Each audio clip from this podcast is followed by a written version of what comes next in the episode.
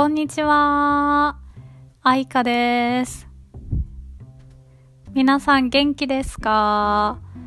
今日もよろしくお願いします。今日のトピックは大阪弁です。実はこの前生徒さんと大阪弁のレッスンをしました。それがとっても面白かったのでみんなにもっと大阪弁を知ってほしいと思い今回は大阪弁についてお話しすることにしました。皆さん大阪弁って聞いたことありますか？大阪弁は大阪で話されている方言のことです。標準語とは全然違うので初めて大阪弁を聞いた人はびっくりすると思います。本当に大阪弁は日本語じゃないって思う人もいるかもしれません。例えばこれはいくらですか？を大阪弁で言うとこれなんぼですか？これなんぼですか？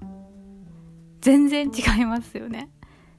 いくらは大阪弁にするとなんぼになります。他にも標準語で違う違うは大阪弁だとちゃうちゃうになったりこんにちは。はこんにちは。こんにちは。というイントネーションになります。他にもたくさんありますよ。本当に大阪弁ってユニークで面白いし大好きな方言です。日本には大阪弁以外にもたくさんの方言があって本当に面白いと思います。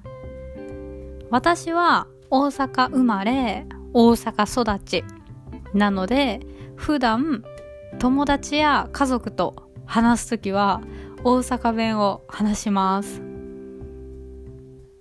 もっと大阪弁や大阪について学びたい人がいたらぜひコメントしてください。私は大阪が大好きなので方言だけでなくいろんな大阪の文化や面白いところを皆さんにシェアできたらいいなって思います。今日も最後まで聞いてくれてありがとうございました。バイバーイ。またね